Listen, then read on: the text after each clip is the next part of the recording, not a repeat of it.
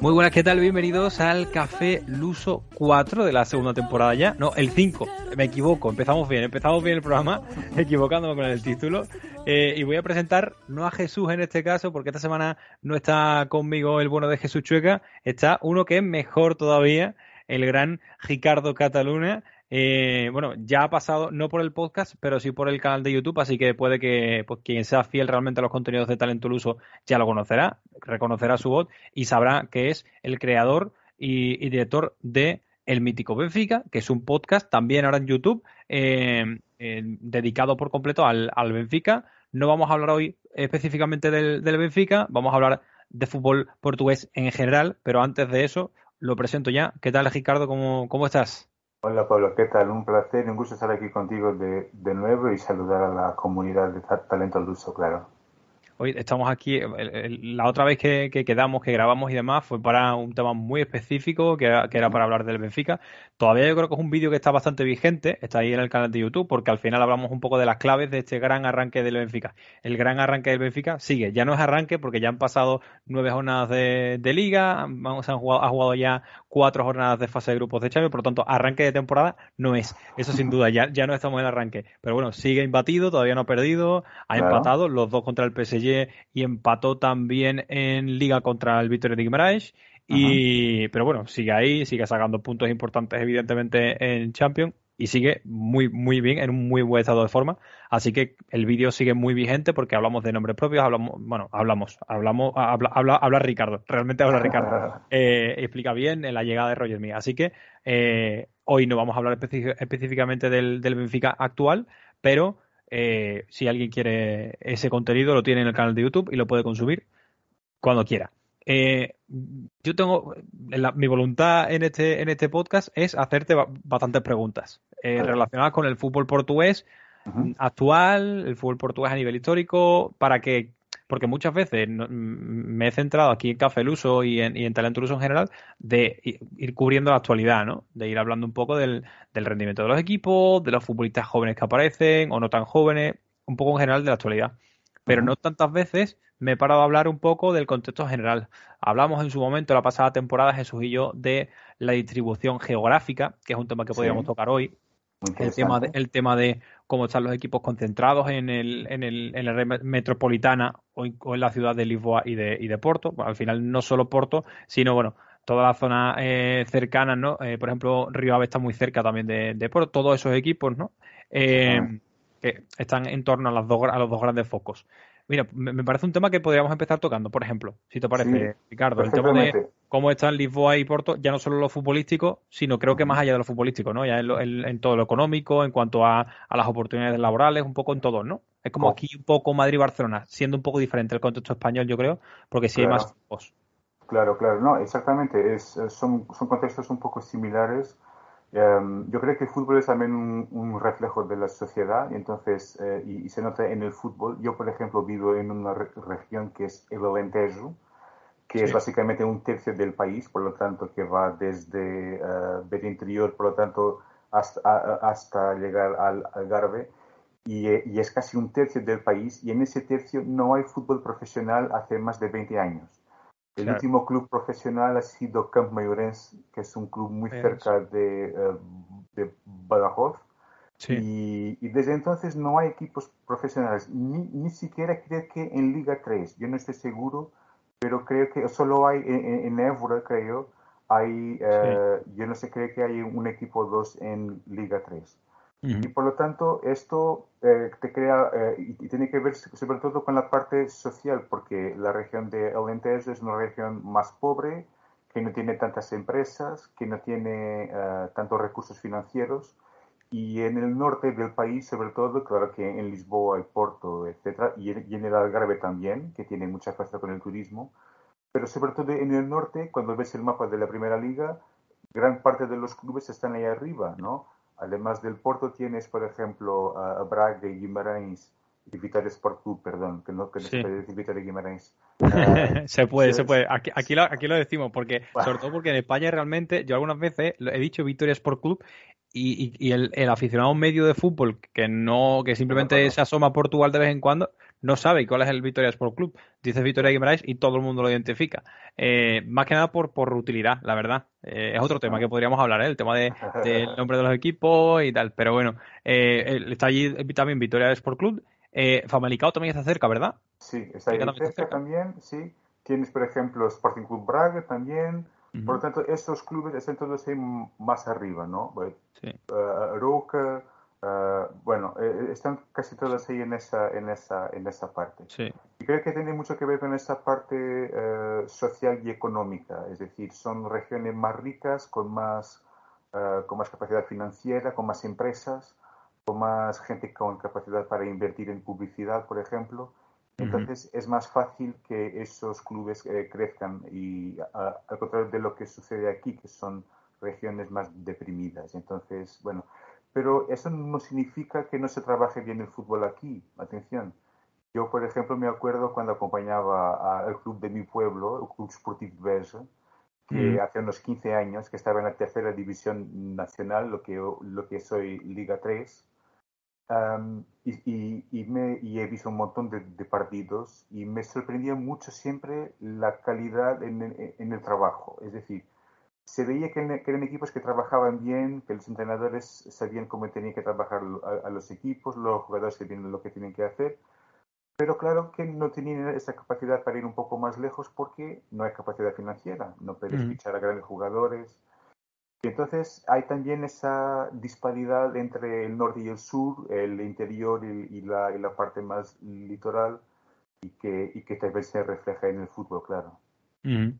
Y digamos, e-, esos focos, ha hablado del tema del norte, en, los aledaños de, Lisboa también, ¿no? No solo están el Benfica y, el Sporting, también está por ahí eh, el Estoril, eh, está, está muy cerca, bueno, hasta hace poco estaba en primera Belenenses SAT también, un histórico como su Belenenses, eh, otro, otro tema, por cierto, ¿no? Es que estoy, eh, eh, hoy mi cabeza está, está yendo con temas genéricos, digamos, el tema de equipos históricos que están ahora mismo abajo, ¿no? El Victoria de Setúbal, el, el, el, bueno, otro tema, el tema de los Belenenses y Belenenses SAT, esa pugna por la identidad, bueno, yo creo que ya no hay pugna por identidad, ya lo tiene todo ganado, de hecho, hasta en los despachos, el histórico, eh.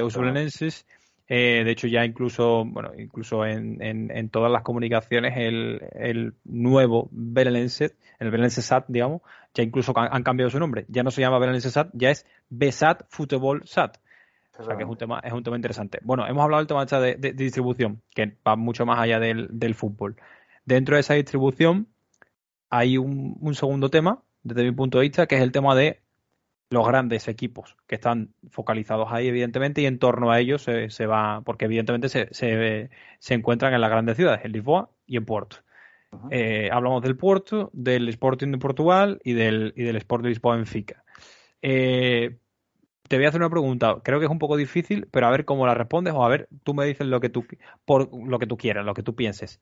¿Por qué estos tres grandes? ¿Por qué tres? ¿Por qué estos tres? ¿Y por qué se mantienen? Yo creo eh, eh, está un poco relacionado con lo que hemos hablado hace, hace, hace muy poco tiempo, es decir, tiene mucho que ver con la parte social.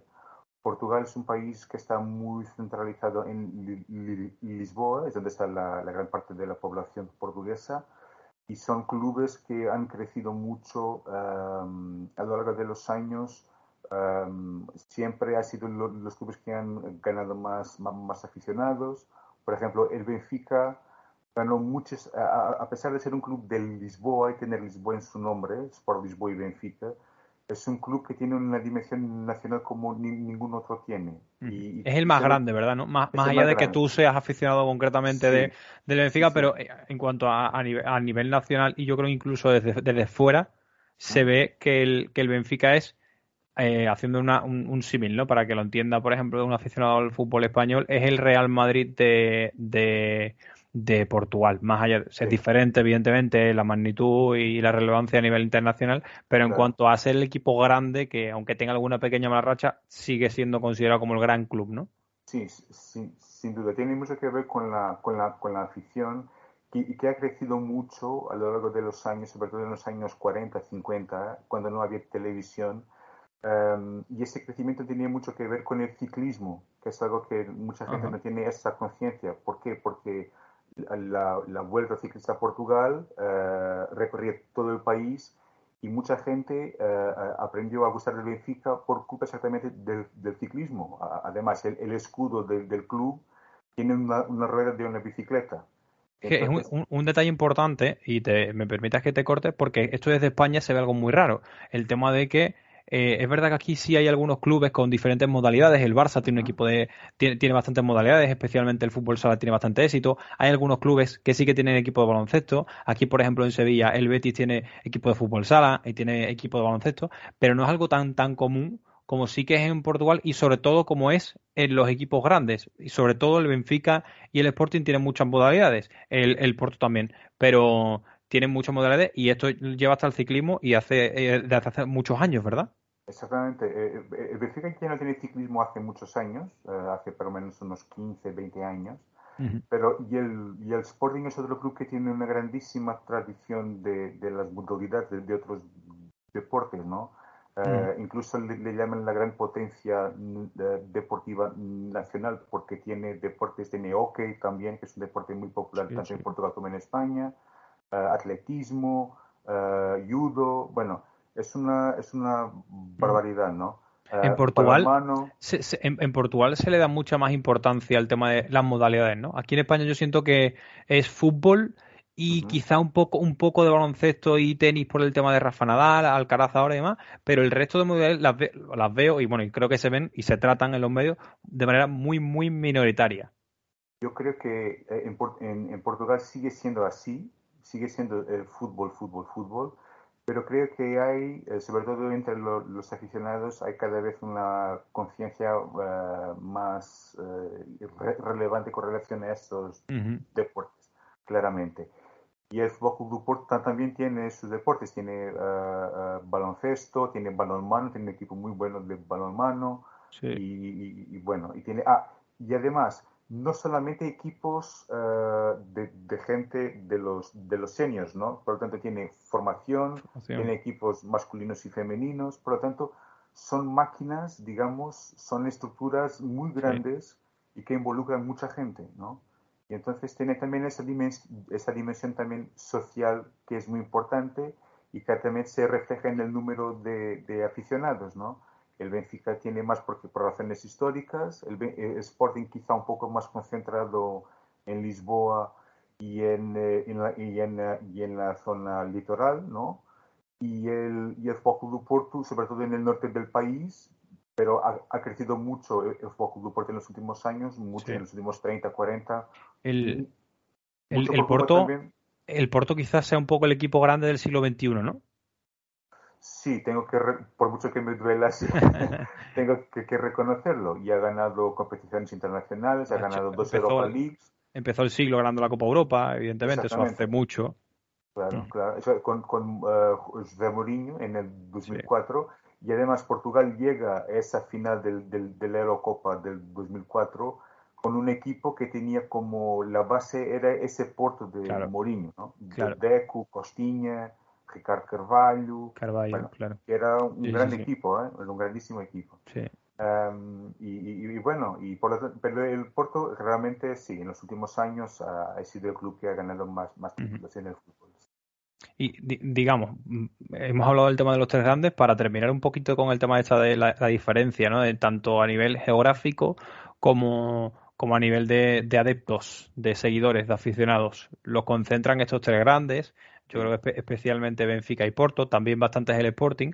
Eh, según me han, me han comentado muchas veces, el Sporting es verdad que concentra mucho en Lisboa y algo fuera, pero no tanto digamos, fuera de, fuera de los dos focos, fuera de, Lisboa y de, y de Porto, los que más se concentran, bueno, en el Alentejo, en el Algarve, en la zona eh, transmontana y demás, eh, en toda la zona céntrica de, Portugal, lo que más se concentra son del Benfica y del Porto. Hay esa dualidad. También eh, el Sporting siempre es un poco el tercero, ¿no? está un poco a la cola de los dos grandes, ¿no?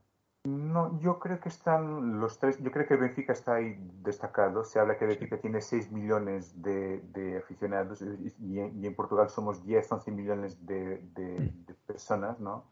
Y, el Benfica es el club que tiene más, socios, tiene alrededor de 300.000 socios. Eso, eso, es un tema que ahora quiero hablar contigo. Te lo quiero preguntar y lo quiero explicar para que gente de fuera lo entienda, porque por lo menos aquí en España, claro, yo no sé, sé que nos escucha mucha gente de Sudamérica, alguna gente de Sudamérica eh, y gente que nos escucha desde otros países que no sé exactamente dónde serán, pero sé que hay gente de fuera de España. Y el tema este del socio, ahora, lo, ahora me lo explicas si, si te parece. Primero terminamos con eso, pero es muy interesante el, el, tema de, de, esta división de aficionados. El Benfica es el que más, ¿no? Sí, sí. Eh, claramente que me parece evidente. El Foco du Porto ha crecido mucho en los últimos años, como debes imaginar. Claro que mm. quiere, ser del equipo que gana más, ¿no? Pero no tiene tantos como el Benfica. Y el Sporting no ha ganado tantos títulos, pero sigue teniendo mucha, eh, mucha presencia socialmente, ¿no?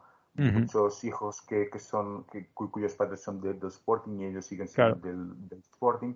Y también mucho por culpa de, de otros deportes porque hay que reconocer que el Sporting tiene esa, esa fuerza deportiva muy transversal y no solamente del fútbol.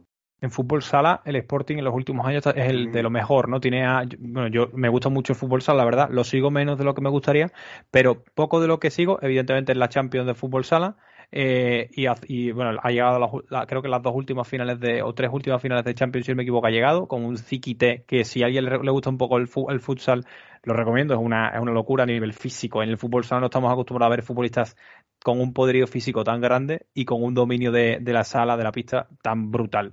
Eh, lo recomiendo muchísimo. Y hablando, evidentemente, dándole empaque a lo que, a lo que dices de, de la grandeza a nivel del club con todas sus modalidades, no solo del fútbol, que evidentemente siempre se ha mantenido ahí. Yo creo que el mal año del Sporting es haber quedado cuarto, porque el Braga ha adelantado. Eh, más allá de los adeptos que, tienen, que tienen los grandes, ¿cómo se, ¿cómo se diversifica el resto? Es decir, yo sé que hay diferentes focos, sé que Braga hay bastantes focos de aficionados y Guimarães, de hecho hay mucha rivalidad porque son ciudades muy cercanas, en menos de una hora estás de una ciudad en otra, ¿no? Eh, y hay algunos clubes con aficionados. ¿Cuáles son los clubes que más o menos tienen mayor masa social de, en Portugal, quitando los tres grandes? Yo destacaría de esos dos clubes que has hablado, quizá yo estaba pensando en el Vitória Sport Club y Vitória Guimarães. Yo no sé si sabes, pero la ciudad de, de, Guimarães es de las pocas ciudades portuguesas en, que, eh, eh, en la que no hay una, una casa do Benfica o, una, un núcleo de Sporting. Como una peña, ¿no?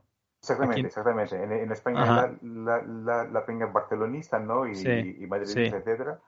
Y, en, y, en, y, por ejemplo, aquí en Beja hay el núcleo do Sporting, Beja es el pueblo donde, donde vivo. Sí. Hay el núcleo do Sporting. Para que, para que, para localizarlo, para la gente de España, está, porque yo sí sé dónde está Beja, está a la altura de Extremadura, a esa altura, digamos, de, no, más Portugal, ¿no? ¿no? No, de Andalucía, un poco más abajo. Un poco más abajo, vale, a la altura, entre, entre, entre la zona de Huelva y, la, zona de Sierra Norte de, de, Huelva, a la izquierda, sí, está más o menos entre Huelva y, sí, cierto, verdad, porque he hecho por carretera, la carretera es la de Huelva, cierto, más o menos a esa altura. Exactamente. Y, por ejemplo, aquí en Beja hay eh, la casa, casa de Benfica, uh -huh. do Sporting, yo no sé si sigue existiendo una, una casa do Porto, Uh, creo que Porto tuvo hace muchos años una, una, casa aquí que fue inaugurada por Pinto Costa, que me acuerdo muy bien de ese momento. um, y, y, Guimarães, yo creo que es de las pocas ciudades portuguesas en la que no hay ninguno de estos, de estos, porque la, la, relación de la ciudad con el club es tan intensa, es tan absolutamente intensa que, eh, que, está prohibido casi. Yo, yo, yo, yo no diré que, que, es una ley, pero casi que es una ley, ¿no? Una ley que, no, que no, está escrita. ¿sabes? Ley no escrita, claro, claro, claro. De hecho, se notó mucho, si alguien lo vio, el partido entre, entre Vitoria y, y Benfica hace creo que dos semanas, si no me equivoco justo después del, parón de selecciones, el, primer partido creo que se juega, se juega en, en, el, en el, estadio Don Afonso Enriquez y, y, y, saca un empate, saca un empate 1 a 1, si no me equivoco, si no recuerdo mal, y el, ambiente fue brutal, el ambiente fue, yo creo que es de lo mejor, después evidentemente tiene el tema de los ultras, que es un tema que podríamos tocar también levemente, eh, y eso evidentemente para mí, desde mi punto de vista, mancha mucho una imagen, y en, y en, y en Guimaraes los hay, y desgraciadamente eh, pues bueno, dan una imagen penosa, pero el ambiente como tal del estadio es un, espectáculo. Fue un espectáculo aquel día y en Guimaraes sí que están grandes aficionados. En Braga también ahí tiene, tiene su, su, afición. Yo creo que el estadio se le queda un poco grande. El estadio, al tener las dos gradas tan, tan altas, porque al no tener gradas en, gradas en portería, al tener esas dos gradas de los fondos tan altas y tan grandes, algunas veces se crea un, se debe crear un, clima frío. No he tenido la fortuna de ir a, Braga y al, al, a la Pedreira, pero no sé si, si estás de acuerdo conmigo. Tú tienes evidentemente más conocimientos que yo. Yo, yo creo que sí, yo creo que esos dos clubes eh, y la región del Miño, que es la, región de donde, a que pertenecen esos dos clubes, han evolucionado mucho y también Famalicão, que creo que también es un club de esa, de esa zona, es un club que ha crecido mucho en los últimos años. Sí, sí. Y con relación al, al, al, Braga, hay que referir que el Braga ha evolucionado muchísimo en los últimos años. Yo me acuerdo, por ejemplo, en el año, en el año 2010, 2011 creo, llegó a una final de Europa League. Uh, tiene un estadio uh, espectacular, es quizá el estadio más bonito, uno de los más bonitos de, de Europa, pero se habla que está pensando volver a, a, a, su estadio antiguo, que es el estadio Primer de Mayo, sí. un estadio que todavía tiene las gradas en, en piedra, ¿sabes? Ajá. Entonces están intentando, están pensando en, en, volver a ese estadio porque es más cerrado, es más, sí. es más, uh, como, como, como, decir, más no sé si sí, que crea, crea, como un clima de caldera, ¿no? Aquí se dice mucho caldera. Aquí, por ejemplo, hay un estado en España que yo creo que es de lo mejor, es el Sadar de, de, de, Osasuna, del Club Atlético Osasuna, que a mí me parece de los mejores estadios porque crea, no hay tantos aficionados, pero parece que hay un millón de aficionados por el clima que, que crean. Claro, sí, sí, sí. Claro. Y, y, otros clubes, yo, yo, iba a hablar, por ejemplo, has hablado del uh, que es un club de Lisboa, pero que tiene también mucha presencia. Y, yo creo que hay mucha gente que tiene en Portugal, no tan, uh, que, que, es uh, aficionado del uh, Belenenses, que es un club que, que, en los años 40 ha sido campeón de Portugal, sí. con, además del Sporting, Benfica, Porto y Boa Vista. -huh. El Belenenses es el quinto club y solo hay cinco que han, sí. han sido campeones de, de Portugal. -huh. Y es un club que tiene, por ejemplo, equipos Uh, en portugués se utiliza el término uh, sucursal, es decir, uh, son, tiene sí. filiales, no sé si se utiliza en ese sí, sí, sí, sí, eh, en muchos puntos, no solamente de Portugal, pero de, de, de otros países. Por ejemplo, hay, hay filiales de, de Belenenses en Cabo Verde, por ejemplo. Ajá. Por, los vínculos, por los vínculos, evidentemente, histórico-políticos y demás. En Cabo Verde, en Angola hay muchos vínculos también, ¿no? Sí. Otro club histórico de la zona de Lisboa y que está volviendo es Estrela da Amadora. Sí, está, ahora en segunda. Exactamente. Sí, sí, sí, sí, y, que está también con un proyecto muy interesante y está intentando volver a lo que era, ¿no? Y después, y después hay aquí los clubes históricos. Por ejemplo, yo eh, hablé la semana pasada con un amigo mío que ha sido director del Vitória Football Club, también conocido como Vitória de Setúbal que, que, en este momento está en Liga 3, en la, en la, en la tercera, pero es un club con, que ganó Copas de Portugal, que estuvo ahí en Europa jugando con grandes equipos europeos, que, que bueno, y tiene una grandísima tradición, que también tenía ciclismo, y también uh -huh. tenía otros deportes, y es un club de una zona muy industrial que tiene mucha gente, no solamente de Lisboa, pero gente que venía del Alentejo y del, uh -huh. del Algarve, por ejemplo. Pero es un club que tiene una, una, mezcla de muchos sitios y que confluyen ahí porque ahí había trabajo, había muchas. era la, se, se, se, llamaba la cintura industrial de Lisboa. Tenía un montón de, de factorías, etc. ¿no? Sí, sí, uh, sí. Y también a otro histórico que, que, que, creo que es importante referir, que es la Asociación Académica de Coimbra. Ajá. La académica es muy interesante porque uh, está muy involucrada con la Universidad de Coimbra. Entonces, uh -huh. por ejemplo, en los años 60 uh, me, me, solo podían jugar estudiantes. En estudiantes el... de la universidad, ¿no? Sí, sí, sí.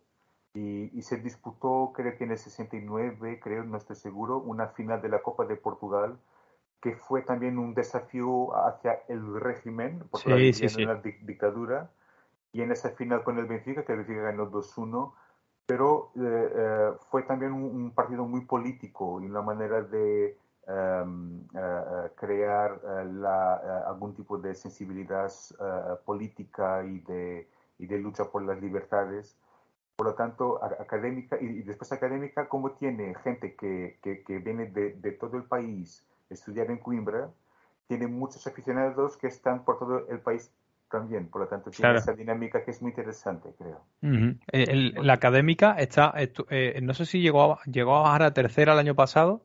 Sí, creo que sí. Eh, sí, tuvo una temporada malísima y, y, bajó, de hecho, creo que fue hasta incluso como colista, si no me equivoco, porque la segunda liga intentó seguirla, por lo menos en cuanto a resultados, ¿no? Eh, ¿Ibas a decir algo más, Ricardo? No, no, no, no, iba a decir nada más. Yo creo que pues estos son los, diría que los equipos más representativos, ¿no? de, fútbol portugués. Vale, eh, un temita, que, no quiero que se me pase, lo de antes, el tema de, de los socios.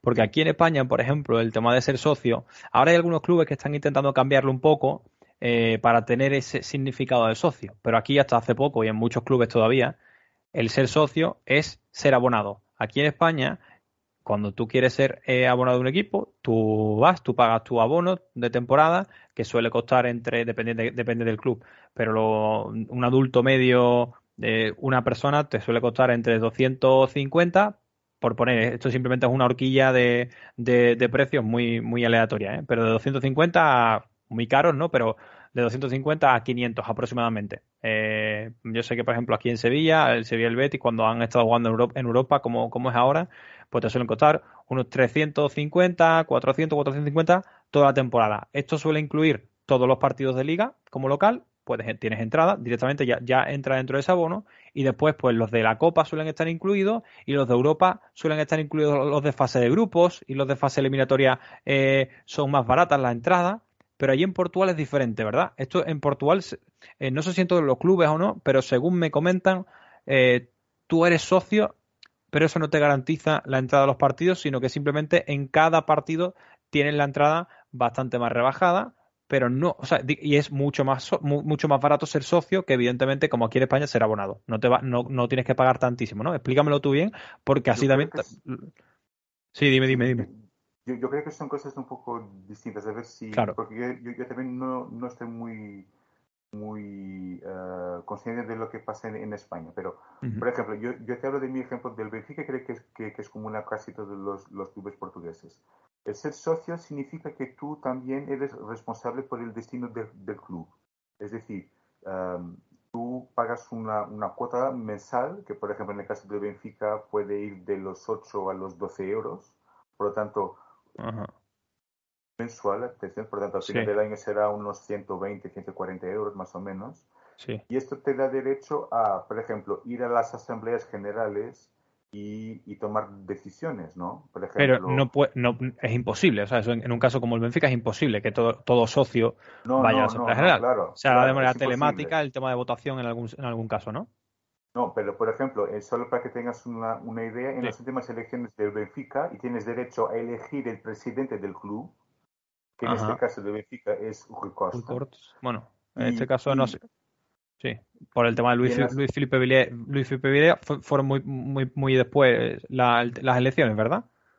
Sí, Vieira, Luis Felipe fue presidente del Benfica durante casi 20 años. Sí, todo un siglo prácticamente.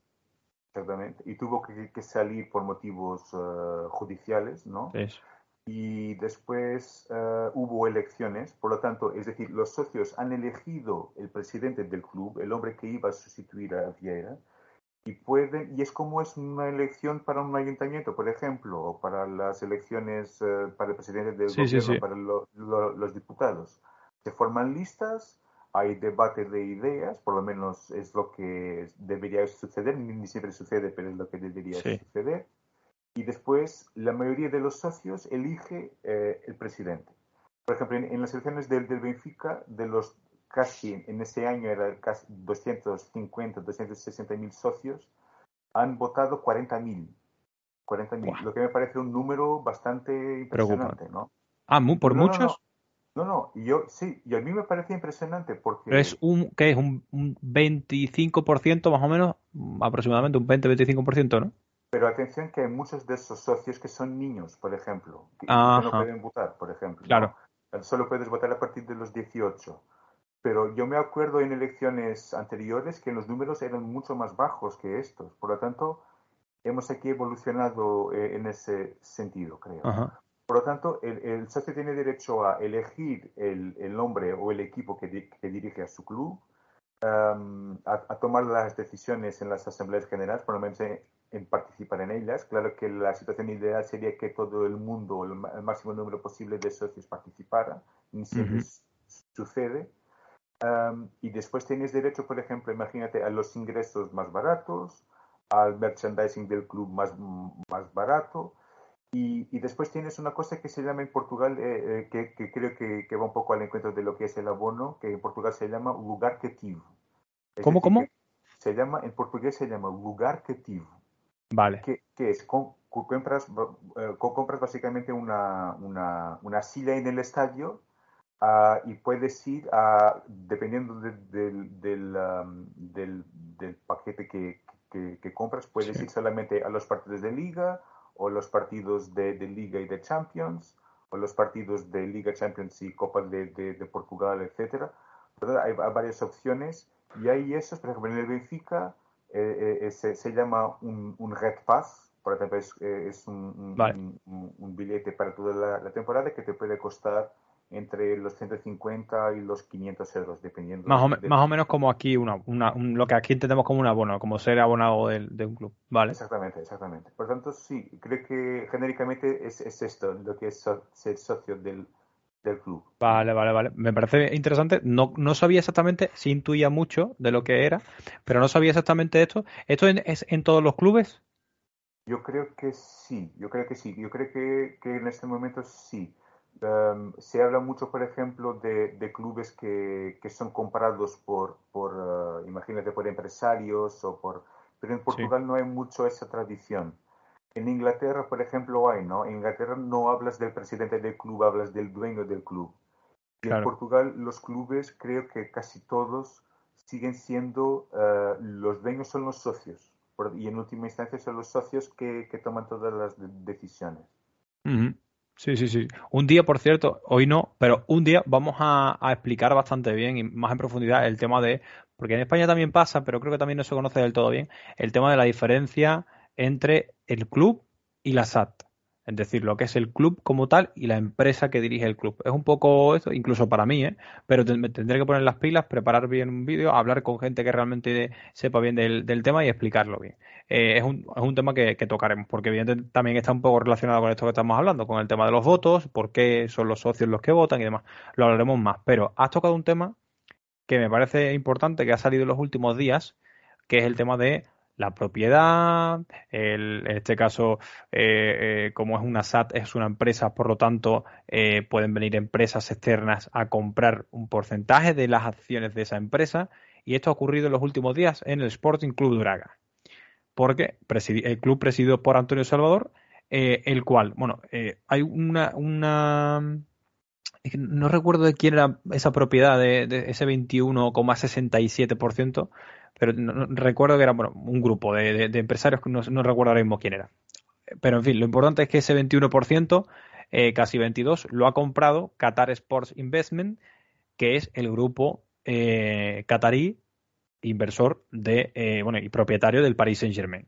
Esto es una noticia que para mí creo que ha causado demasiado poco revuelo para el que debería por, lo impactante de la noticia y por lo impactante de lo que puede significar en el fútbol portugués como tal, no solo a nivel de Braga, sino en el fútbol portugués. No sé hasta qué punto habrá implicación, no sé hasta qué punto no creo que sea una prueba, porque sinceramente no creo que ese grupo se vaya a poner a hacer pruebas de a ver si funciona un poco por aquí, y además han comprado un 21%, eh, que es bastante.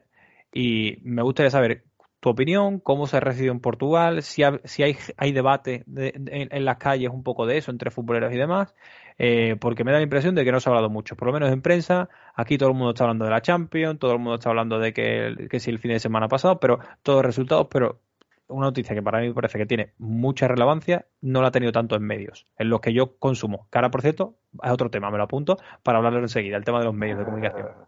No, yo creo que fue un es un debate que todavía no se hizo en Portugal, o, si se hizo es de, una forma muy poco racional. Creo que es un tema, es un debate que, que, tenemos que hacer quizá más temprano uh, que de lo que pensamos, porque um, vemos a, otros equipos en Europa que son cada vez más, que tienen cada vez más uh, inversiones de, de, ese tipo de, de grupos lo que levanta un poco un montón de, cuestiones. Por ejemplo, Ah, si queremos que seguir teniendo el control de los clubes o no. Esta es la primera, ¿no? Después otro tema que me parece interesante es el origen del dinero. ¿Es relevante o no? Porque una cosa es cuando recibes dinero de un país que respecta la democracia de un país que no respeta la, democracia. Por lo tanto, hay aquí este, esta parte ética que me parece que es relevante y que no se discute en Portugal. y después, imagínate, por ejemplo, que el Braga, con esa inversión, empieza a ganar un montón de títulos y empieza a, ganar, a, tener más capacidad para disputar partidos en Europa. Y después los otros piensan, bueno, quizá tengamos que hacer lo, mismo, ¿no? Y eso puede, entonces este, esta inversión en el Braga puede ser una, una puerta que se abre para, otras, para otros equipos. Yo no sé si, pero por ejemplo, eh, el Benfica hace muy poco tiempo también tuvo esta situación, uh, y, y, exactamente con Luis Viera. Um, y, y, también creo que un poco por eso que Viera ha, salido del Benfica, por un negocio que no se explicó muy bien, que tiene que ver con la, con la venta de unas partes de la, de la sociedad anónima deportiva. Bueno. Pero se habló en ese momento que había un, un inversor, que era un americano, que se llamaba John Texter, que quería comprar una parte de las, de las acciones de la, del Benfica. Y, y, bueno, después, claro, como, como hubo ese revuelto con esa, esa, esa situación con Luis Fiera, el negocio, bueno, eh, cayó y, y, dejó de, de, hacerse. Pero Texter después compró un club en Brasil, en este caso Botafogo. Botafogo, que es un histórico brasileño, es propiedad de John Texter. ¿vale? Y esto te, te bueno, te, te, pone a pensar, bueno, ¿qué, qué, prefiero? ¿Prefiero tener el, eh, el control del, del, destino o prefiero tener dinero y tener más garantías de, que voy a ganar títulos? Y, si, y, si, y, si, y tengo esas garantías, pero ¿a qué precio? ¿A qué precio moral? ¿A qué precio de sentimiento? ¿Sabes? Porque eh, eh, para esa gente que, que, viene a invertir en, en, en estos clubes, eh, es un negocio, es puramente racional y lo que nosotros tenemos es sentimiento, ¿no? Y eso es algo que ellos nunca van a entender. Por ejemplo, si, si me preguntas, ¿cómo, ¿cómo veis en el Benfica, por ejemplo? Yo creo que si el Benfica entrara por ese camino, una cosa es comprar, imagínate, 5 o 10%, y, y, e incluso eso me parece un poco difícil. Pero con la tradición que tiene el Benfica de de la participación de los socios y de, y de la forma de, y de la cultura, que es una cosa muy latina y portuguesa, creo, de, de, trabajar, yo creo que será muy difícil. Eh, eh, a menos que, por ejemplo, si, si los clubes se ponen en una, situación muy difícil y se ponen en una situación en que tienen falta de dinero y los resultados no aparecen y, la, y, la, y, la, y, los ingresos de la Champions y los ingresos de las ventas de los jugadores no, no aparecen, entonces ahí se puede originar ese debate eh, cuando estás en dificultad.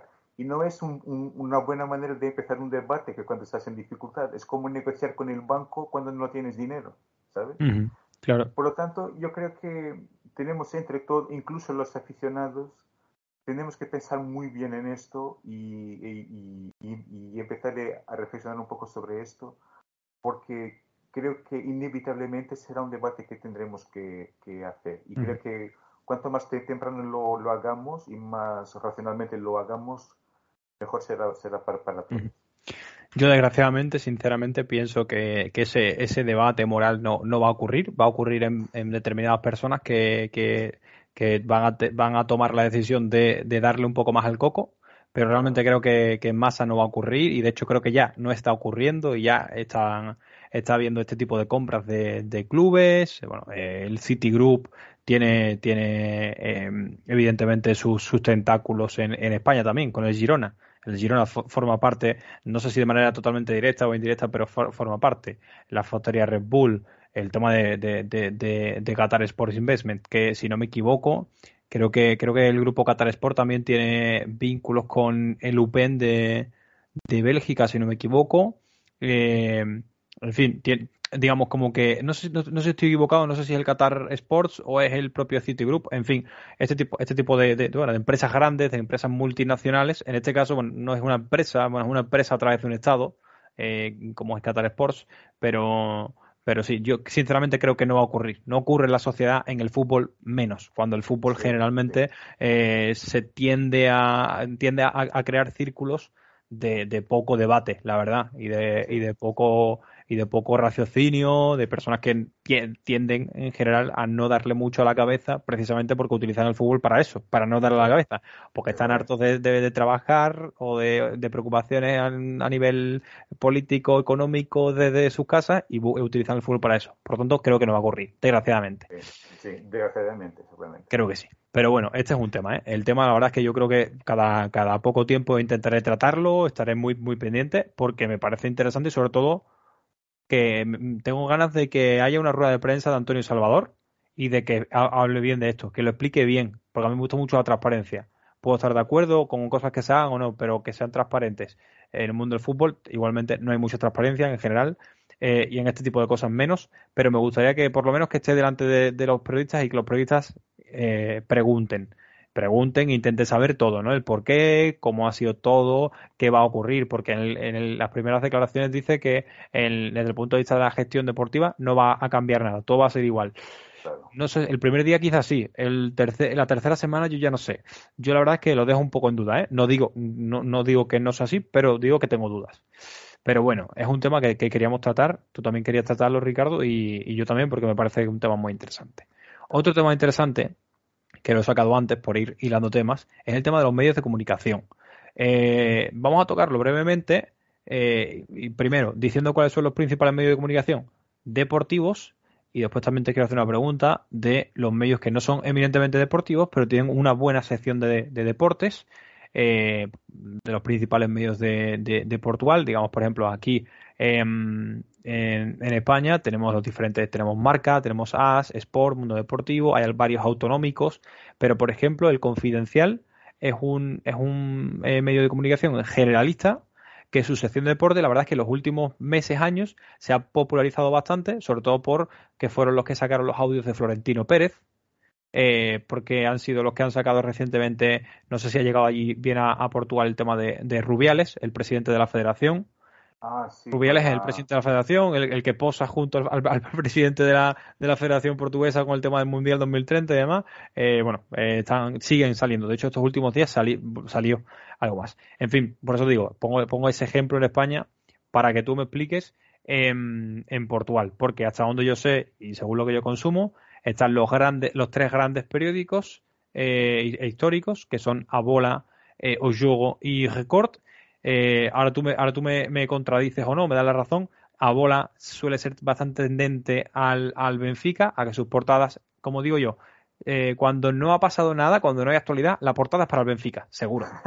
En, en Record suele ser para el Sporting, también un poco el Benfica, pero principalmente el Sporting. Y en, y en Oyogo, claramente el Porto, pero claramente y más todo, ¿no? Eh, eso estamos de acuerdo. ¿no? Después hay otros medios, que en este caso no son, no son periódicos, sino son digitales, que yo leo, leo bastante, que son MyFootball y 00. Eh, son dos de los que suelo leer más porque son bastante asiduos, evidentemente, en la producción de noticias a día de hoy, eh, a diario. He intentado dar un primer contexto, tú ahora me, me, da, me da la razón o me la quitas y me y explicas, un, explicas un poquitito más. te doy la razón, me parece que genéricamente es eso, exactamente. Ah, yo también, eh, pero creo que yo, bueno, yo en mi trabajo yo soy técnico de comunicación en una asociación y por tanto trabajo mucho con, con otros medios y con periodistas y, lo que, y, me preocupa mucho porque creo que en Portugal eh, estamos pasando por un periodo muy difícil en la comunicación social. es decir, los, los periodistas no, no, tienen dinero, los periódicos no, no, tienen dinero para hacer reportaje, investigación, por lo tanto no estoy muy optimista.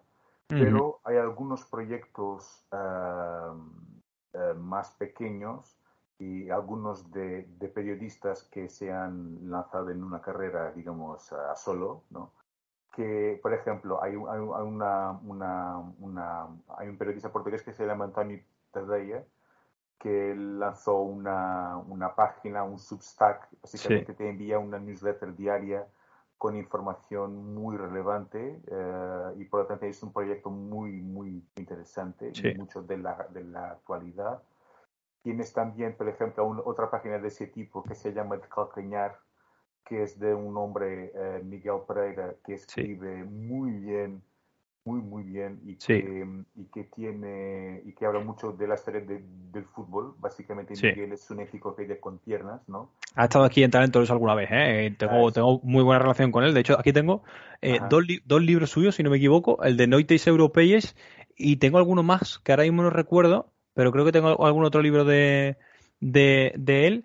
Eh, ahora mismo no lo recuerdo, pero tengo, ah, sí, el de, el de Sueños de la Euro. Hizo un libro de la, de la historia de la Eurocopa. Eh, además lo leí antes de la última Eurocopa y es genial. Eh, escribe, por cierto, está publicado también en español, que eso es muy, muy, muy interesante. Ah, él habla perfectamente español, al igual que, al igual que, que, Ricardo. Y, y, y, Antonio Tadella yo lo escucho casi a diario, tiene un podcast también que se llama Fútbol de Verdad, está en Spotify, creo que creo que está en, en iVoox, está en las principales plataformas, además de, en su Substacks. Muy buenos, son independientes en este sentido, pero son muy, muy, muy buenos. Exactamente. Esta libertad, por cierto, le da, esta libertad le da un, toque de calidad y se nota mucho. La independencia.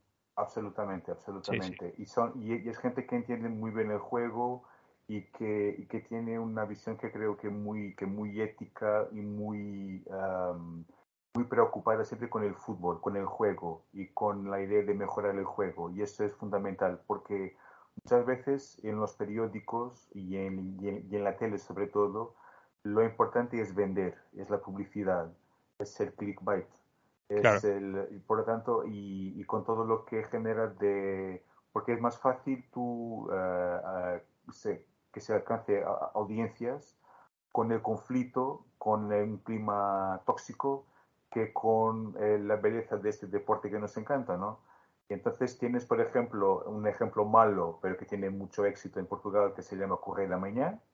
Sí. Correio da Manhã es un periódico que quizás es el periódico que más se vende en Portugal. No hay café, no hay tienda que no tenga un, ejemplar de Correio da Manhã. Y tienes también la versión de televisión que todas las noches tiene un programa tipo chiringuito, sí. pero creo que, pero también siempre con muchas polémicas y, son capaces de estar ahí tres horas y cuatro horas hablando de cosas que, bueno, sí, de, sí, de, cosas que de, del colegial de que no pito el penalti y, que, y hay esas ¿Cómo se llama? ¿Cómo se llama el programa? El programa de Correr de Mañana se llama eh, Penrist. Que ¿Qué, significa? Penrist, yo no sé cómo traducirlo al español, es, es como jugar con el pie muy levantado. Y Va, vale, juego peligroso. como juego peligroso. Vale, vale, vale. Por lo tanto, incluso el nombre del programa, ¿sabes? Es, vamos a ser agresivos. Entrada, ¿sabes? Entonces, y esto, y cuando partes de este punto eh, y, y, generas este clima, es muy difícil volver, volver atrás y después generas ese tipo de conflictos también en las gradas de los estadios, etc. y, bueno, es una situación muy complicada. yo también creo que sería importante referir que hay, por ejemplo, cada club de los tres clubes tiene su canal de televisión. y, ese y, el único canal que se paga de los tres es, es el, del Benfica. 10 euros al mes. que es de pago, ¿no? Es de pago, exactamente. Tanto el, Sporting, el, Sporting, Sporting TV como el Port Canal son, son canales gratuitos que están en, en, la oferta de, televisión Por, por cable, ¿no? Um, y, y, después tienes también una cosa curiosa que tienes pequeños proyectos de comunicación hechos de por aficionados para los aficionados. Y es muy curioso. Por ejemplo, en Benfica tienes un montón de ellos, podcasts, canales de YouTube, uh, Benfica Independente, Falar Benfica, Visão Vermelha, bueno, y algunos muy buenos, atención. Uh, Sporting, el más conocido creo que es Bancada do Leão, también muy bueno, con Pedro Varela, un tío fantástico. Sí tienes um, de, de, de, do Porto hay uno muy conocido que es un, uno que se llama El culpa, tu, el culpa de Cavani. El culpa sí. de Cavani, sí. sí. sí, sí, Y ese, y ese yo no conozco también, confieso, pero a veces ellos hacen unas, unas emisiones conjuntas con los tres, ¿sabes? Ajá. Uh, y, y, eso me, me, parece una señal importante que, ellos, que los aficionados dan a la comunicación social generalista y deportiva, que es más del conflicto, y los propios aficionados sienten la, necesidad de trabajar más en, equipo cuando es necesario, ¿sabes? Y eso es muy curioso, creo. Es muy curioso.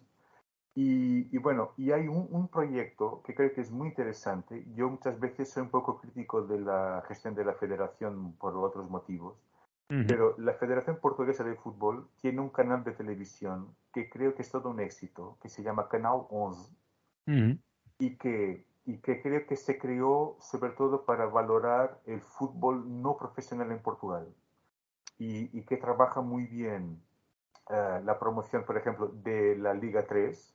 La Liga 3 es un producto muy reciente y que nació mucho con la con la con el Canal 11 también eh, de promoción de esos equipos. Esta es la segunda temporada de la Liga 3. La temporada pasada fue la primera, si no me equivoco. Eh, creo que sí, creo Que, que, sí. Sí, sí, sí. Y por ejemplo, otra cosa que ese, ese canal tiene también que es muy interesante es um, cuenta muchas historias, es decir, apuesta mucho en un formato de storytelling, que es muy interesante, es decir, es dar la voz a los atletas, a los entrenadores. Uh, tiene una, una, un programa que es, tiene dos.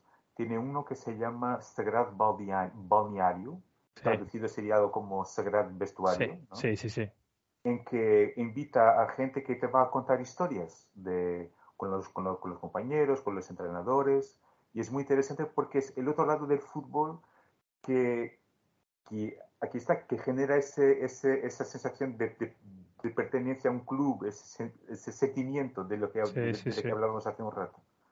Y hay, otro, hay un programa que, que, lo lleva, que, que el, protagonista es, es, el propio periodista, bueno, que, que, va, que va mucho, es que no sé cómo se llama, no sé cómo se llama él, pero es muy famoso y hace muchos reportajes muy emotivos y demás. Ah, yo no sé si estamos hablando del mismo pero hay un programa con Cándido Costa. Eh, sí, sí, sí, Cándido, Cándido, sí, sí, sí. Pero sí, Cándido, atención, Cándido, yo no sé si conoces la historia de Cándido, es muy curiosa. Cándido no es periodista.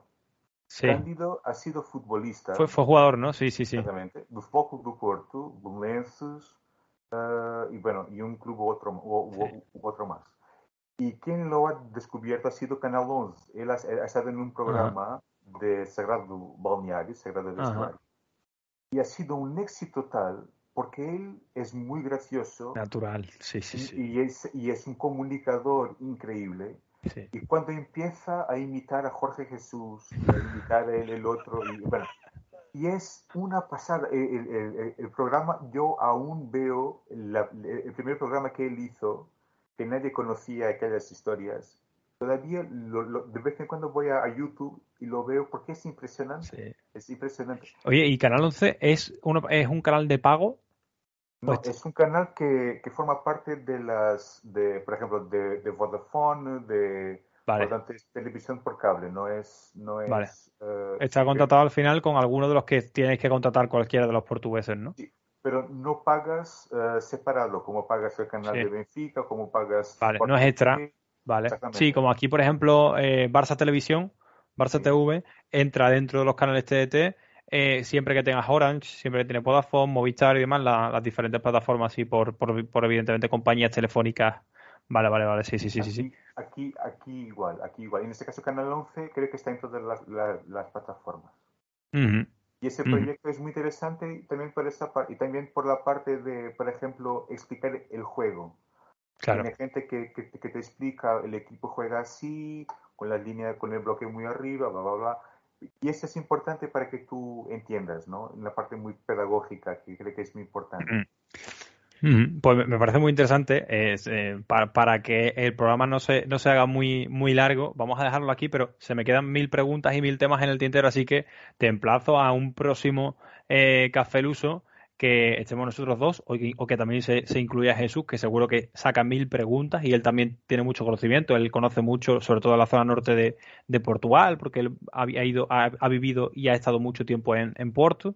Y, también, mm, como sabemos que nos vamos a volver a reunir para volver a hablar de temas generales, de comunicación, de los medios, de, los medios, de, de, podemos hablar de un día de exjugadores míticos, podemos hablar de, mil cosas, eh, pues lo que vamos a hacer es emplazarnos a un siguiente programa y en los comentarios de, de YouTube, en los comentarios de Evox o por, por redes sociales, eh, aficionados españoles, portugueses que estéis escuchando esto, si habéis llegado hasta este punto, habéis escuchado entero, seguro que os interesa el tema, obviamente. Así que la mejor forma es pues ponernos temas por debajo, preguntas que se os ocurran eh, o, temas o temas de un futbolista un futbolista mítico o un, o un por ejemplo un proyecto de comunicación interesante el que, que, tengamos que seguir cualquier sugerencia o cualquier pregunta es buena Así que si te parece, Ricardo, cortamos aquí. Eh, van a ser 50, 55 minutos más o menos de, programa, que yo creo que está, está bastante, bastante bien.